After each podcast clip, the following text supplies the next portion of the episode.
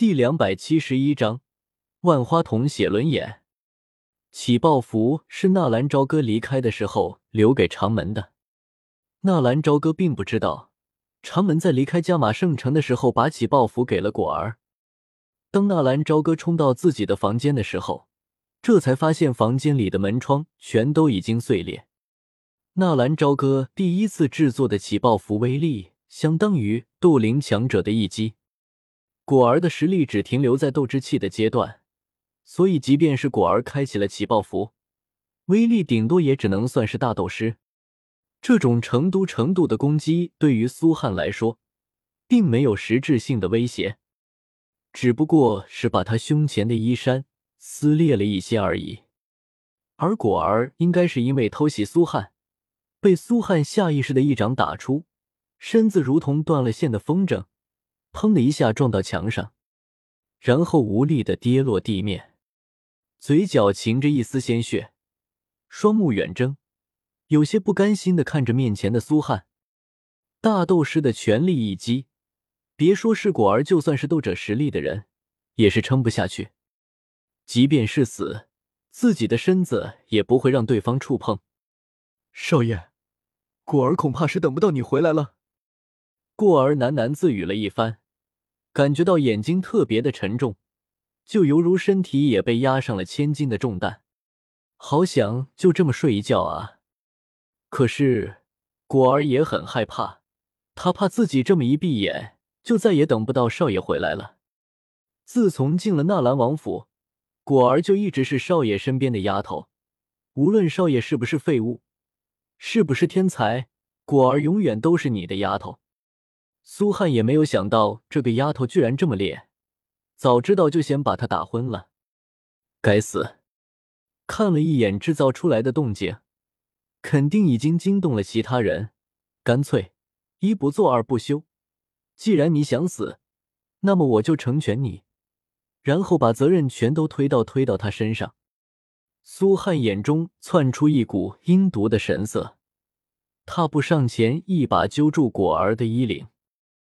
我告诉你，在纳兰家就没有我苏汉得不到的东西，你还不知道吧？你已经被纳兰素许配给我了，也就是说，你就算是死，也是我苏汉的女人。苏汉一把揪住果儿的衣领，恶狠狠的看着这个宁愿死也不愿意让他得到的女人。砰！一股大力袭来，房门被砰然一下震碎。苏汉还不知道怎么回事。便被一股大力袭击，然后轰然撞到了墙上，哇的一下吐出一口鲜血。纳兰朝歌的身形出现，当他看到果儿的模样的时候，体内犹如爆发了一只洪水猛兽。他是真的没有想到，自己千叮咛万嘱咐的果儿还是出事了。他也没有想到，这个苏汉居然可以光明正大的跑进自己的房间，对自己的丫头出手。他更没有想到，三年前的一别，再回来已经是阴阳两相隔。少爷，果儿看着突然出现的纳兰朝歌，嘴角流着血，却是浮起了一抹微笑。少爷，果儿没有让他碰果儿的身子，果儿是清白的。纳兰朝歌感觉到自己兜心好像被什么东西剜了一下，一阵阵的抽痛，痛的有些无法呼吸。他有些慌乱的看着怀中的果儿，不知道要做什么，也不知道该怎么帮助他止痛。拥有无数忍术的他，却不知道该如何来阻止果儿生命的流逝，只能就这么看着果儿缓缓的在自己的怀中慢慢的闭上了眼睛。在这一刻，纳兰朝歌的世界轰然倒塌，所有的一切都不重要了。不要轻易的给一个女人许下诺言，那样的话，女人会当真的。果儿不需要少爷的承诺，果儿想要用果儿自己的办法，让少爷永远记住果儿。少爷，少爷，少爷，一幕幕的情形闪现，一句句的话语幻听在耳边。夕阳依旧红，佳人难在侧。我该拿什么来补偿你，我的女孩？无声的抱着果儿的身体，纳兰朝歌却是一句话都没有说出来，千言万语就好像一瞬间被堵在了喉咙，铮铮铁骨。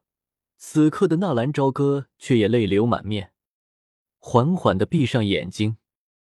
当他再次睁开眼睛的时候，风云变色，一股无形的杀气弥漫。别说是纳兰家族。就是整个加马圣城，也是一瞬间在这一刻匍匐在地，瑟瑟发抖，衣衫无风自动。而此刻，如果仔细看过去，纳兰朝歌原本的三勾玉血轮眼，在此刻居然发生了变化，那瞳孔周围的三颗勾玉连在了一起。万花筒血轮眼开启，普通的血轮眼进化，唯一的条件就是亲近之人死在自己面前。纳兰朝歌万万没有想到，自己的血轮眼进化居然是果儿的性命。被一股劲气卷飞，苏汉艰难的从地上爬起来。当他看见居然有人冲进来抱着果儿的时候，不禁冷哼一声：“何人胆敢如此放肆？居然敢猥亵我苏某人的女人！”轰！纳兰朝歌猛然转过头，冷冷的盯着苏汉。纳兰，纳兰朝歌。你，你，你不是死了吗？你，你想干什么？我告诉你，你不能动我，我可是纳兰素族长的义子。果儿现在是我的女人，我想怎么样就怎么样。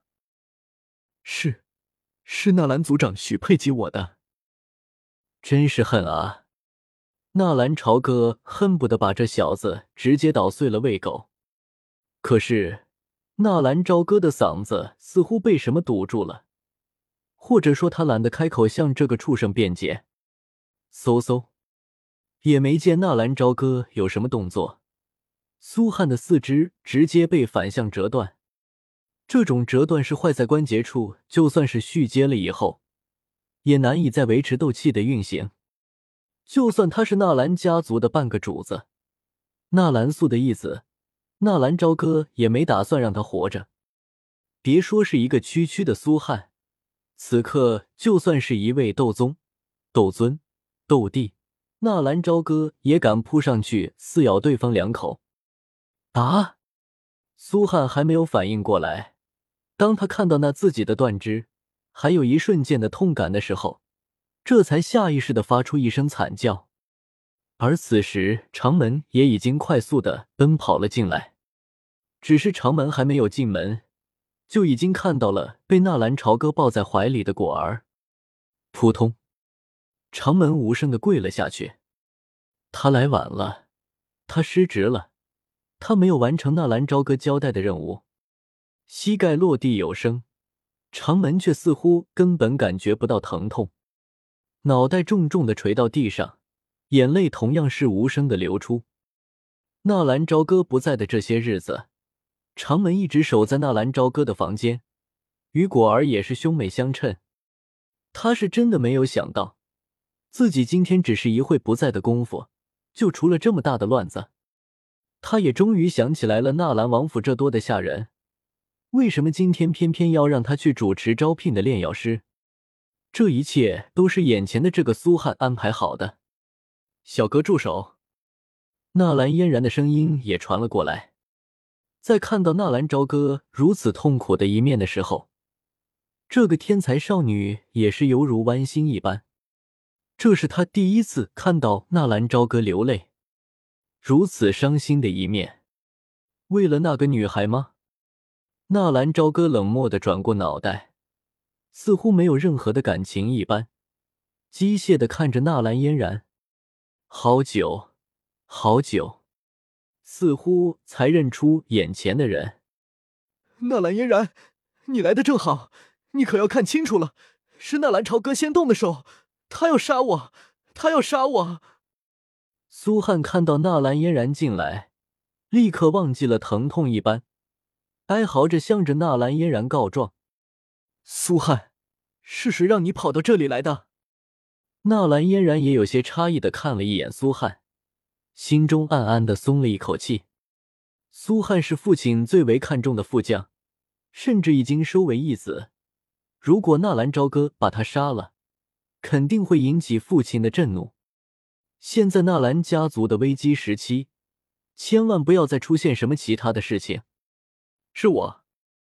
一声颇具威严的声音从门外传来，纳兰素那庞大的身躯也是走了进来。义父，义父！一看到纳兰素进来，苏汉在地上蠕动着。义父，孩儿苦啊，恐怕日后孩儿再也不能在义父身边尽孝，再也不能随义父上场杀敌了。